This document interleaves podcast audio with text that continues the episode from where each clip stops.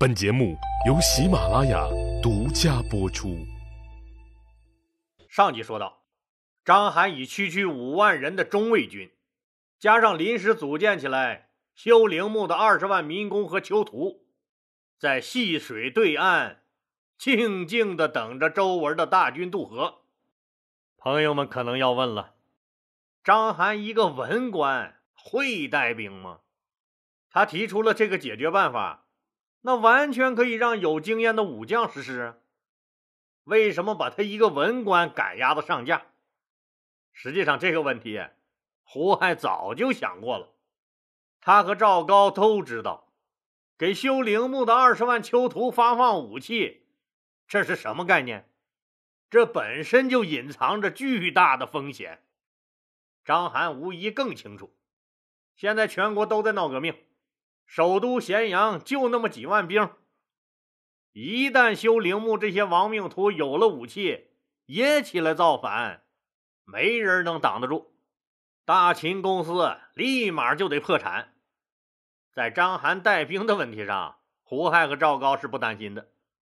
章邯现在虽然是文职，但这是现在的和平年代。当年的章邯可是带过兵、打过仗、立过军功的。在他老爹秦始皇时期，章邯是秦帝国最著名的将领王翦的部下。在王翦参与的灭六国的大大小小的战役中，章邯由于能征善战，逐渐出类拔萃，受到王翦的重用。到了和平年代，不打仗了，才逐渐转成了文职。章邯带兵打仗，绝对是行家。章邯也知道自己身上的担子有多重。他也担忧，说那些修陵墓的二十万囚徒一旦有了武器，那造反怎么办？那就一定要先安抚好他们。章邯就跑到骊山，对这二十万犯人喊：“兄弟们，从今以后，你们再也不用干活了，也不是犯人了，以后再也不用回那监狱了。皇帝。”赦免了你们的罪，现在发给你们武器，和我一起去消灭一伙小毛贼。回来以后，重重有赏，立了功的还能加官进爵。啊，还有这好事不但不用干活和坐牢了，表现好了还能升官发财。二十万人一起大喊：“我要升官，我要发财！”张邯又补充了一句对他们来说更具杀伤力的话：“回来以后去会所找嫩模。回来以后还能去会所，还能去找嫩嫩的小模特。”这对常年关押的囚徒和苦役来说，诱惑力显然比升官发财还大。多少年没碰过女人了，现在看见那老母猪都觉得是双眼皮的。给我刀，快给我刀，老大！你说砍谁？我现在就去弄死他！大家抄起家伙就和张涵上路了。这就是领导惯用的伎俩。给你画一张看不见摸不着的大饼，说章邯一面安抚发动囚徒，一面紧急调集北方和南方的驻军回兵救援咸阳。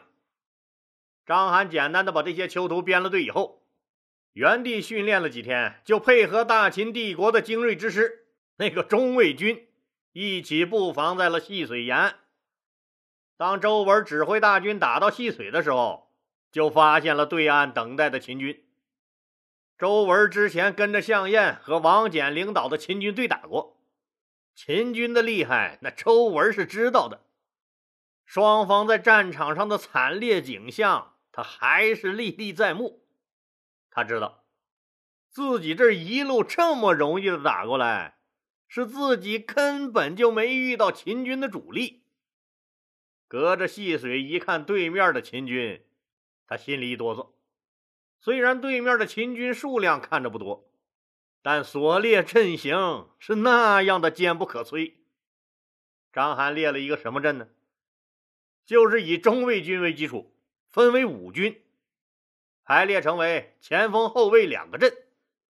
前锋有三军，右军依托骊山的山势布的阵，左军靠的是渭水的水势布的阵，中军在左右军中部横列，后卫两军集结在三军的结合部，错位支援和依托。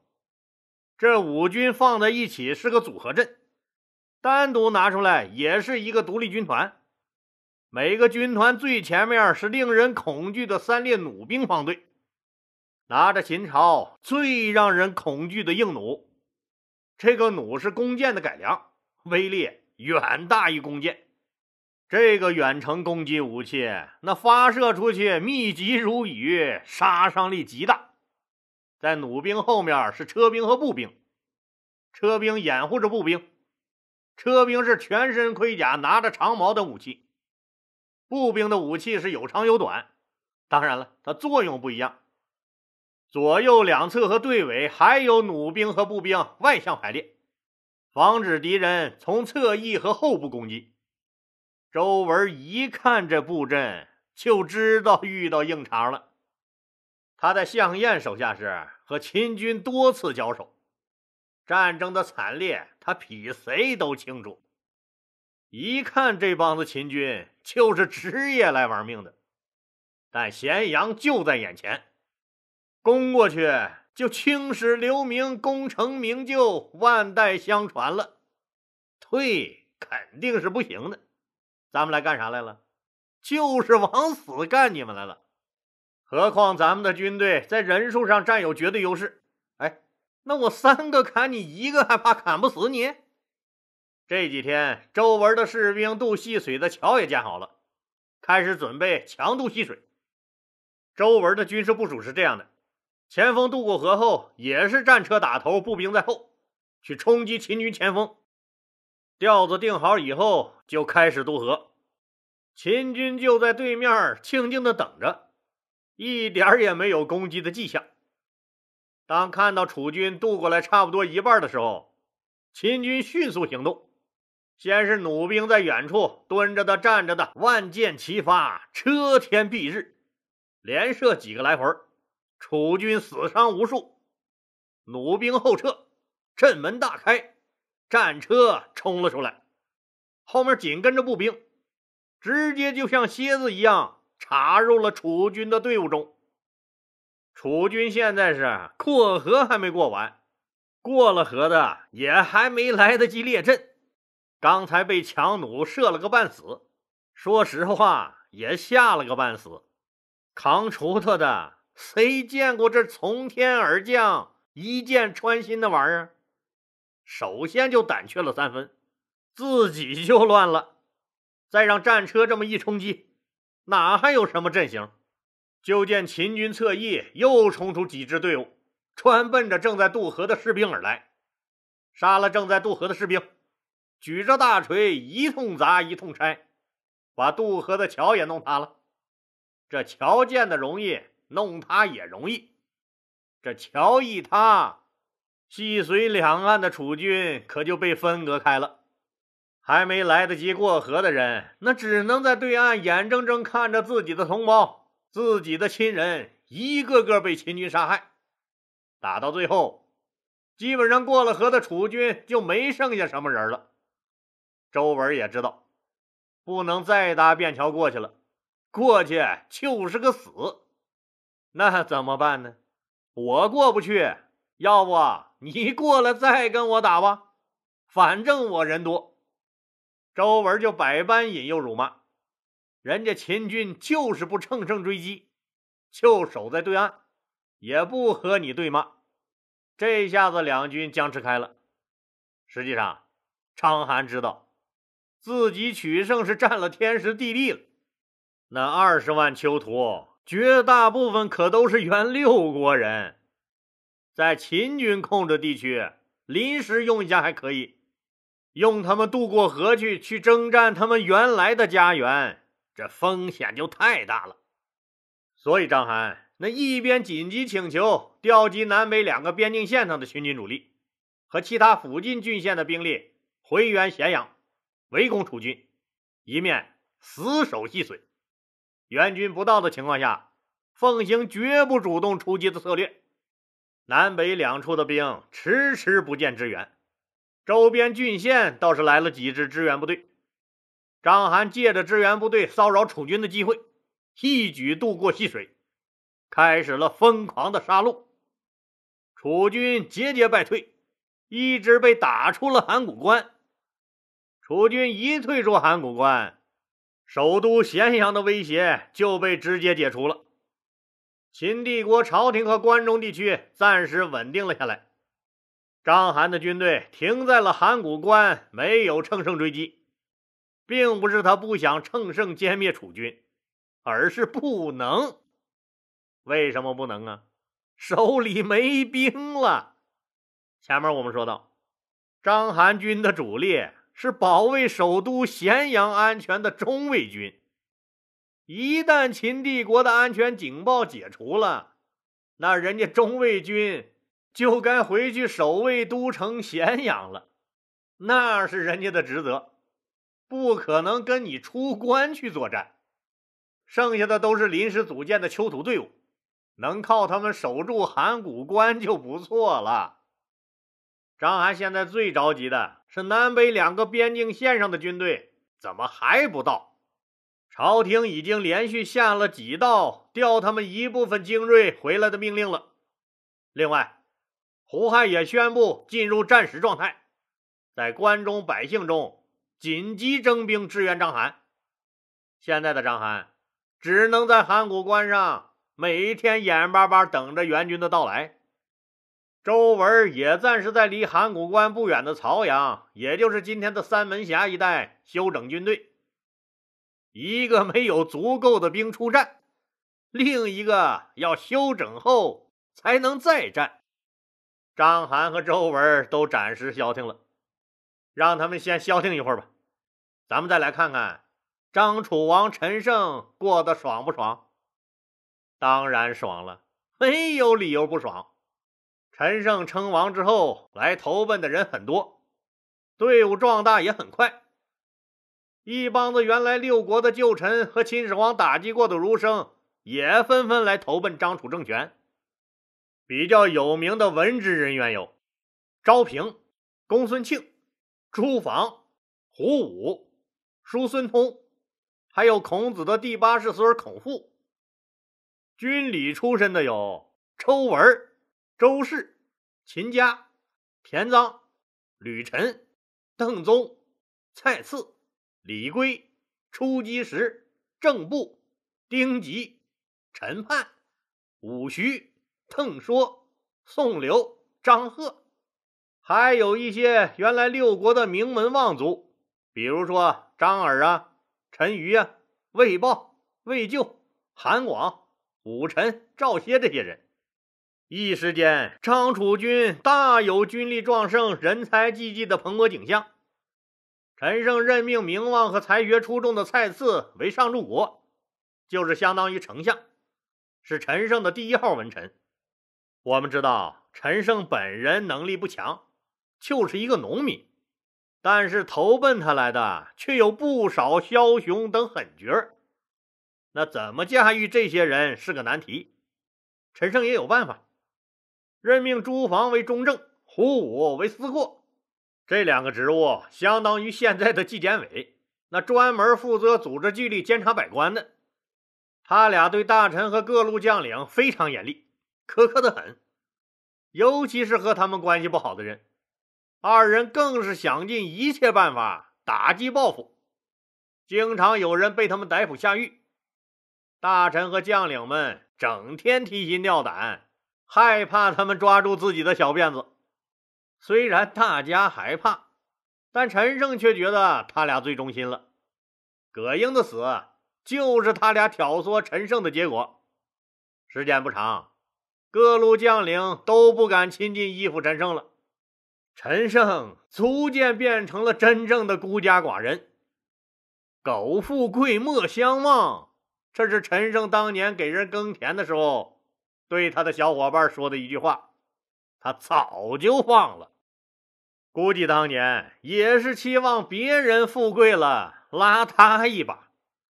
可有人记着他说的话，当年和陈胜一起给人耕田的一个家伙，听说陈胜称了王了，也想攀个高枝，弄个荣华富贵啥的，大老远千里迢迢从老家来陈县求见。守卫见他衣衫褴褛，举止粗鲁，样子就十分讨厌，没好气儿的问他干啥。他得意洋洋的说。我要见我的老伙计陈胜。守卫大怒，骂道：“大胆小人，竟敢直呼大王的名字！”一边说，一边让人把他绑了起来。